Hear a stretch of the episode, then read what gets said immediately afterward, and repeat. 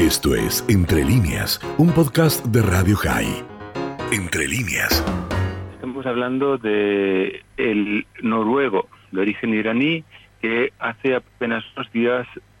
y así lo calificó la policía noruega, cometió un atentado terrorista en un bar gay de Oslo, en un bar, si no recuerdo mal, llamado eh, London Pub. Pues bien, este señor eh, apenas ha tenido digamos, resonancia su nombre en el mundo. De hecho, el atentado es verdad que salió en los medios de comunicación, pero no salió nunca en primera plana, o cuando salió en primera plana salió más bien como una noticia secundaria. Y tenemos que preguntarnos el por qué, por qué es importante. Y más en estos días, que también se celebra el Día del Orgullo LGTBIQ+, y más en esta época, en estos momentos que se está reuniendo pues la cumbre de la OTAN en Madrid, en la cual se está reconsiderando si la OTAN, más allá de las guerras, de los conflictos bélicos, cuál es su acción respecto al terrorismo.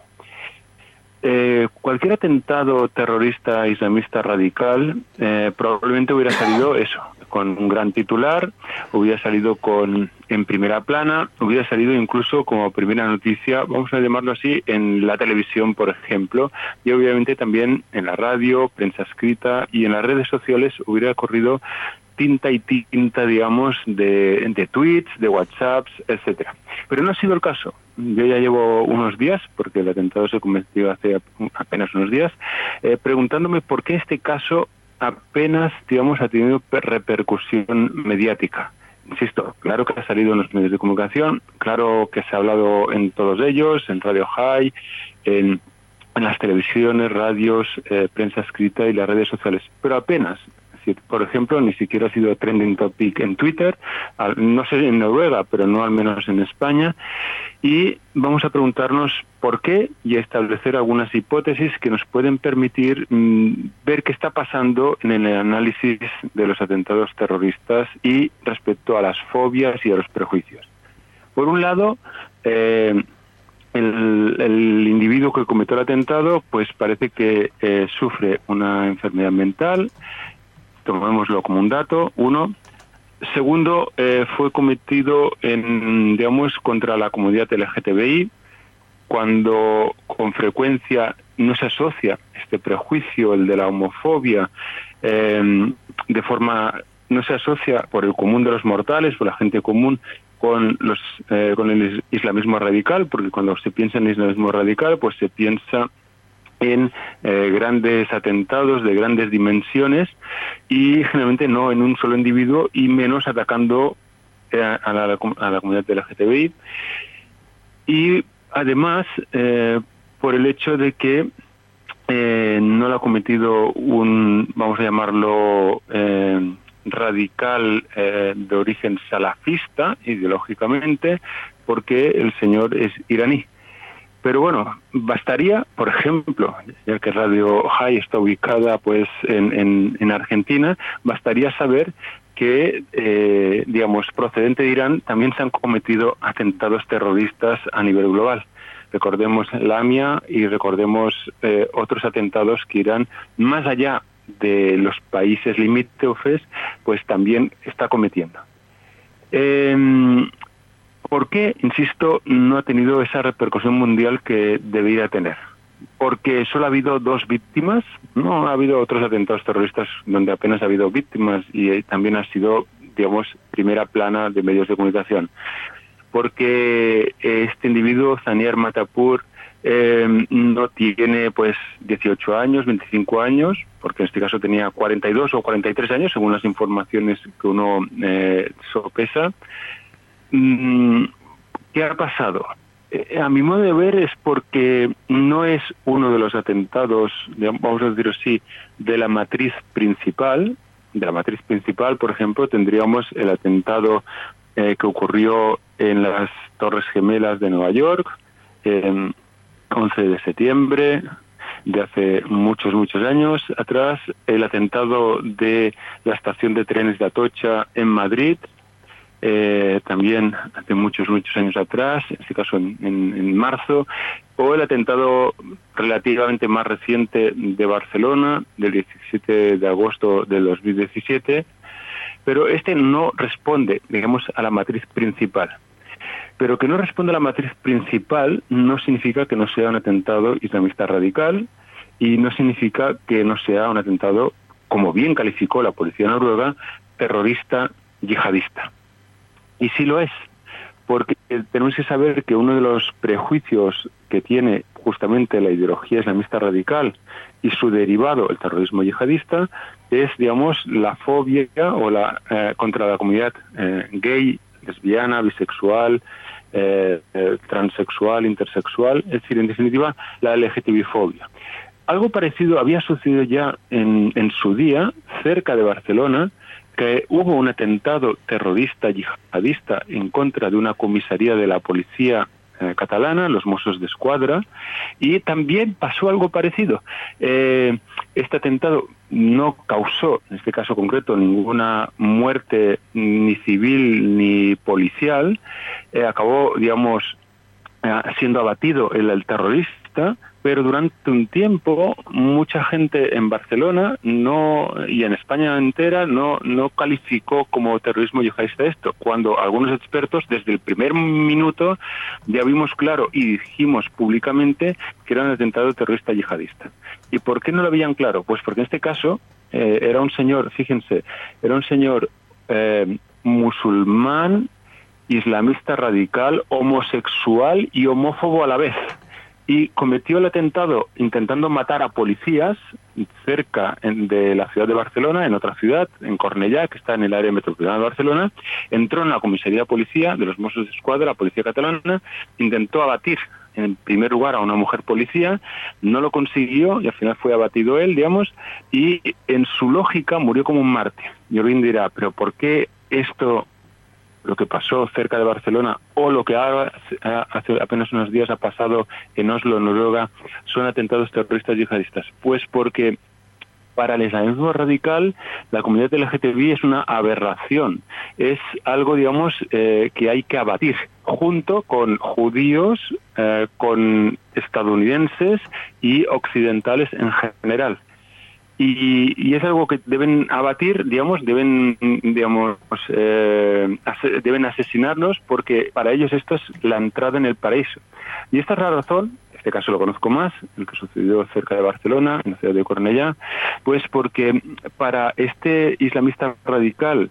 que era homosexual y homófobo a la vez, la forma de perdonarse a sí mismo y salvar a su familia era eh, atentar contra la policía directamente, sabiendo que la policía lo acabaría abatiendo y de esta manera, en su lógica extremista radical, él y parte de su familia entrarían en el paraíso y se salvaría. En el caso de Noruega, es verdad que hay otra variable, que es que es, eh, una, es una persona que parece que eh, sufre digamos, una enfermedad mental, pero aquí cabe dilucidar lo siguiente, que nadie crea por ninguna de las razones que jamás, digamos, una enfermedad mental es la causa de ningún tipo de terrorismo. Me explico. Una persona enferma, enferma mental es igual que una persona, vamos a llamarlo, de gente corriente, de ciudadano de pie normal, entre comillas, y nunca, nunca una persona enferma mental haría ningún daño a otra persona a no ser, digamos, que también tenga un prejuicio. Es decir, aquí la clave no es la enfermedad mental, como mucha gente cree, sino la clave es el prejuicio que tenga y entonces actúa como cualquier otra persona con un prejuicio y como a lo sumo, a lo sumo, depende de qué enfermedad mental, puede, digamos, desinhibirlo para cometer un atentado de estas características. Pero la enfermedad mental nunca, jamás es la causa de ningún atentado terrorista. Por tanto, saquemos la variable enfermedad mental, nos quedan dos, la LGTBI-fobia y el islamismo radical. Y hemos visto que tanto uno como otro van unidos. Es decir, el islamismo radical, entre sus prejuicios, está justamente el de la LGTBI-fobia. Y, digamos, no creo que tampoco sea casualidad que haya sido cometido en fechas cercanas justamente al Día del Orgullo gay o de las personas LGTBI. Es decir, todo esto, digamos, nunca es casualidad. Como no lo fue el atentado, en, ya le hablo de hace unos años atrás, creo recordar que fue en verano de 2018, el que se cometió en una ciudad metropolitana de Barcelona, que también eh, era en una fecha, digamos, eh, clave. Es decir, estas cosas